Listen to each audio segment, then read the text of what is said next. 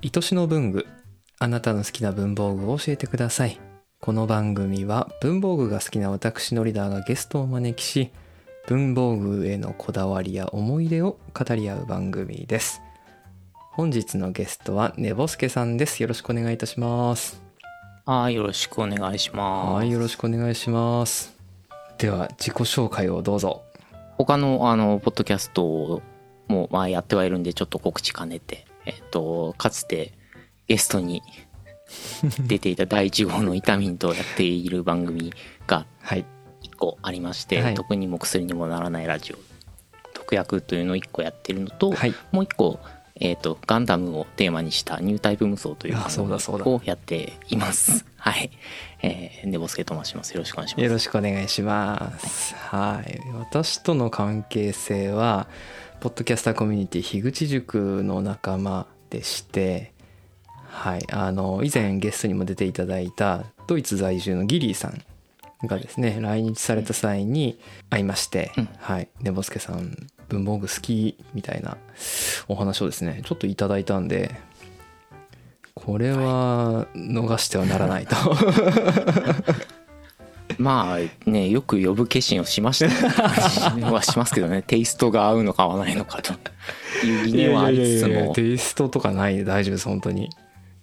ね、はい。あの、これ収録始まる前のミーティングでそういう話があって、あの、ノリダーさん FM 調、私 AM 調っていう、ラジオに例えるとそういう感じがあって、あ、大丈夫かな？みたいなね。大。丈夫ですよ、ええはい。そんなんもありますけどね。はい。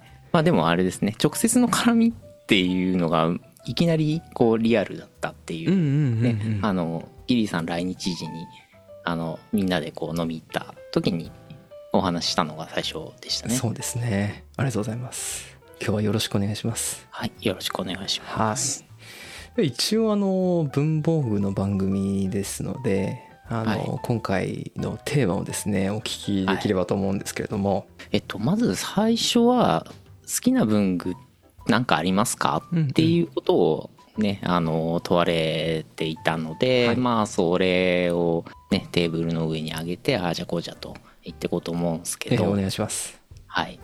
ちょっとわかります？あの、他の番組を聞かれて私のことを知っている方とかは、なんか変だなって思うかもしれないんですけど、トーンをノリダさんに合わせています。いやいいですって本当にその JWAVE 感出さなくていいんですよ 本当に。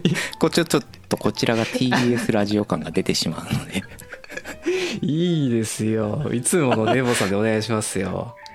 いやーね。あの、これがだんだん変になっていくっていうのをね、なってはいるんで、あとあとお楽しみにという。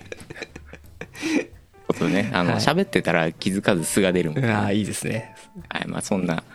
私の好きな文具って特定アイテムではいろいろあるんですけど、はいくつかあるんですけど、共通してる要素があって、はい。カスタム文具みたいなものを作りたいな、みたいな、あの、ことを結構ね、あの、学生時代から、はい。あの常に思考してて、えっと、一番顕著なのって、はい。ノートはい。なんですよ。はい。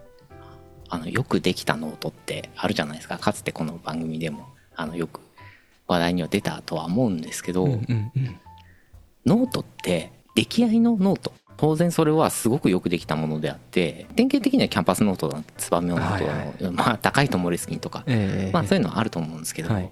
中学時代に、ルーズリーフっていうのを使ってよくなって、うんうんうんうんあ自分の知識を全部ここにうん。うん好きな形でうん。構成できるんだって思ったら、はい。ルーズリーフ的なねノートの作り方をすごい好きになっちゃって、へえ物書くだけじゃなくて、はいあこれってバインダーなんだからファイルを兼ねさせることもできれば、うんまあ、例えばあの、かまあ、中学とかだともらったプリントを入れとく袋みたいなうんうんうんうんえっと、こう見開きで A3 のプリントがバッと見れると。はいはいはいで、それの次に関連するノートが来ると。みたいな。はいはいはいはいそこに、えっと、端っこからこう、あの、閉じた時に、こう、インデックスつけられるじゃないですか。閉じた時に、ここは何みたいな。うんそうですね。あのちょっと飛び出させるタイプ。はいはい。ああいうのをくっつけてみて、ここは、えっと、生物1とか、みたいなのを作る方が楽しくなっちゃって。はいはいはい。カスタム文具超いいな、な なるほど。勉強というよりも作る方が楽しくなっちゃったんですね。そうそう道具側となんの語らいが楽しくなっちゃって、ある程度できてくるとこれが自分のこう知識体系を体現してるんだみたいなことを思うとうんはい。妙な達成感があって。へえなるほどなるほど。であのその癖があの、まあ、中学とかねあの高校とかまではそんな、あの特定の科目で、えー、とノート取ってでもらった資料を挟んでみたいなぐらいで終わってたんですけど、あの大学出て修士まで大学に行ってたんですけどその院出てみたいな間にちょっとやっぱ手に入るものが増えてきたんですよね。あのネット通販がはい発はい展してきたりとかっつってなんか年代バレそうだから言うの はばかられるんだけど。あのね手に入るものがね近所の文房具屋だけじゃないとかその銀座のね伊東屋に行ったらとかっていうのも併用できるじゃないですかネット通販とねはいはいみたいな。はいでまあいろいろ手に入るようになってきておこれペンホルダーかこの値段なら買うかっつってだんだんだんだん武装をでっかくしていっちゃってたんですよ。その状態であの会社員になったんですうんうんうね。んでそうするとこう名刺とかもらうじゃないですか。はいその場限りのプリントアウト資料をお客様からいただいたりとかするじゃないですか。はいで自分もノート取ったりあとそのお客様と話してる時に図表を書いたりとかその場にホワイトボードがないとかね、あの対面の会議だとそういうこともあったりしてノートをバッと広げて図表を書いてみたいなことがしたくなるわけなんですよね。はい。うん、じゃあまあまあお得意のルーズリーフでいくかと。はい。やってたらだんだんだんだん名刺もこの中入れてで名刺のページを作ったりとか名刺ファイル用の閉じ込めるやつルーズリーフに閉じ込めるやつを買ったりとかかつてプリントを閉じていた袋状のあのまあよくこう譜面とかを扱う人は多分馴染みあると思うんですけどありますね。はいはい。あの袋状にこうページを模した形にできるものはい。をまあそれはそれとして大事なものはそうなんだけどストックするための大きな袋とかをバインダーの中に閉じ込んだりとかっていう仕組みを構築したりとか、はい。えっと表表紙裏表紙あその側があるじゃないですかバインダーはいありますね。これをなるべく強力なやつを探してあの文房具屋さんに相談してなるべく強いやつをくれとはいはい相談して買ってこう、うんうん。裏表紙の内側ってあんま見ないんだけどここデッドスペースだなと思ってそこに両面テープで、はい。えー、と封筒を好みの形に切切ったものを貼り付けてへ袋えへえ 作ったりとはいはいかしてはいはい。ここはどうしてもすぐに取り出したいものを入れるとかあいうシステムを構築したりはいはいはいはいしたらなんかあの邪進化をし始めてでも本体がだんだん重くなるからだんだんこのバインダー部分がプラスチックは嫌だなと。はい。あのリングの部分ですね。リンクファイルの延長線上にあるので構造上うんだんだんこれが嫌だなと。あの弱いなと思ってここの金属のものはないかと文房具屋に相談したらうーん1個だけあるけどみたいな話でよしそれくれみたいな 感じで同じシステムを金属ファイルに移行したりとか。してそれをカバンに忍ばせて俺にはこれ1個あれば何でもできるんだみたいな。これとパソコンさえあればもう何でもできるんだみたいな。う んなるほどあらゆる知がここに。したらねあのなんかね悪魔のファイルみたいな風に周りから言われるようになったっていうなんでその悪魔のファイルって呼ばれるようになっちゃったんですか？それなんかね邪進化しすぎたっぽいんですよね。まず重いし、まあ金はいはいはい。中に金属パーツ使ってるんで、うんうんうんそのバインダーの閉じるリングの部分は確実に金属じゃないともう持たなくなってた。えーそんないっぱい入ってたんですかやっぱり？そうですね。あの例えば名刺で言うと、はい。名刺ファイル名刺を閉じ込むためのそのリングファイルにととかルーズリーフに閉じ込むためのページっていうのを売ってるんですよ、うんうんうんでこういうのをその時の職種が営業職だったもんで、ええ。すげえ量になるんですよね、で名刺って結構あの密度の高い紙を使ってるんで、うん積み重ねると数キロになるんですよ、でまあそもそもこういうのでしかもちょっと厚い紙うんだったりするんで、でそこに自分の取ったノートも挟まっていると、はいはいで閉じた状態でこう背拍子じゃなくて逆側ですね。はい。背拍子の逆側を見るとインデックスだらけと他人から見ると何が何だかよくわからないものができてたっていう。でもなんかあのルーズリーフが悪魔進化したものなんだなっていうのが分かったという。へえすごいですね。でテーブルに置くといつもでかい音がするということですか。みたいな。そうそうそう。なるほど。そういうなんか仕組みを新たに考えて実装するっていう繰り返しが好きだったんですねネボさん。その、うんもう好きだったっぽいですね。あこれこね。こに封筒貼り付けられるみたいそう。あのそれ今もやってるんですけど今はちょっと落ち着いて、なあのそこまで激しくないんですけど、はいはいあちょっと待ってくださいね。はい。えっと今使ってるノートを持ってきました。ありがとうございます。こんな風になってますね、えー、あノートにーノートを挟んで。はいはいはい。まずこのバインダー上のあのもう A4 サイズは卒業してうんうんうん B5 サイズに、えー、となったんですけどはい。閉じ込みを開けるとはい。ノートの中にリングファイルを閉じ込んでいてえー。ゴムで外側止められるようになって本体としては外側に雑に使えるポケットがついてるんですね。なんでここにペンを挟める。もうペンホルダーは卒業しました。はいはいはいはい。でペンを挟めるようになっていて中はまあシステム手帳と同様なんですけれどまあええ。そういうシステム手帳用に売っているページを買ってきてすごい素敵。中は下敷きになるページ。これ簡単に付け外しができるはいはいはいページがあるんで、はい。えー、とチェックリスト用のページがあったりはい。議事録用のページがあったり。へえ。もちろん白紙も。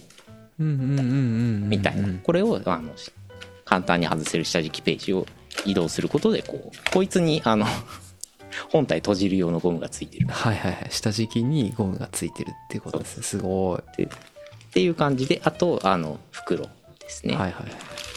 これ広げてあ広がるんだしかも。ここに A スえーうーん A4 入らないけどまあ B52 枚ぐらいだったら見開きページが作れるみたいな。ベロッと広げて、えーすごいなまあ、雑誌このポスターみたいな感じにで。きます、はいはい。でであの付箋とかを、うんうんうん。あの閉じ込んどける袋というかこう、はいチャック付きの袋ねージッパーファイルみたいな。付きのうんうんうん。みたいなこものもページと同様に扱われていて裏裏側裏表紙の裏ですね、はい。ここに名刺入れるような袋がついてたりみたいな。へえすごい。かつてのナレッジをそのまま流用してダウンサイジングしたのを今使ってこういうシステムを構築するのがうん。楽しくて使わなくても別にいいやみたい えでもさそれそのノートと本体がいるじゃないですか別で。うんうんそうですね。そなんか使い分けがあるんですか？中に別のノートを閉じ込んでる理由はなんですけどはい。別のノートを閉じ込んでるのはちょっと見栄えの問題で誰に会うかによるんですけどうん。あのあんまり大げさなもんを前で広げらんない場合にはい。よくあるリングノート。はい。をあのスッと取り出してこいつだけで筆記をするっていう。相手に合わせて。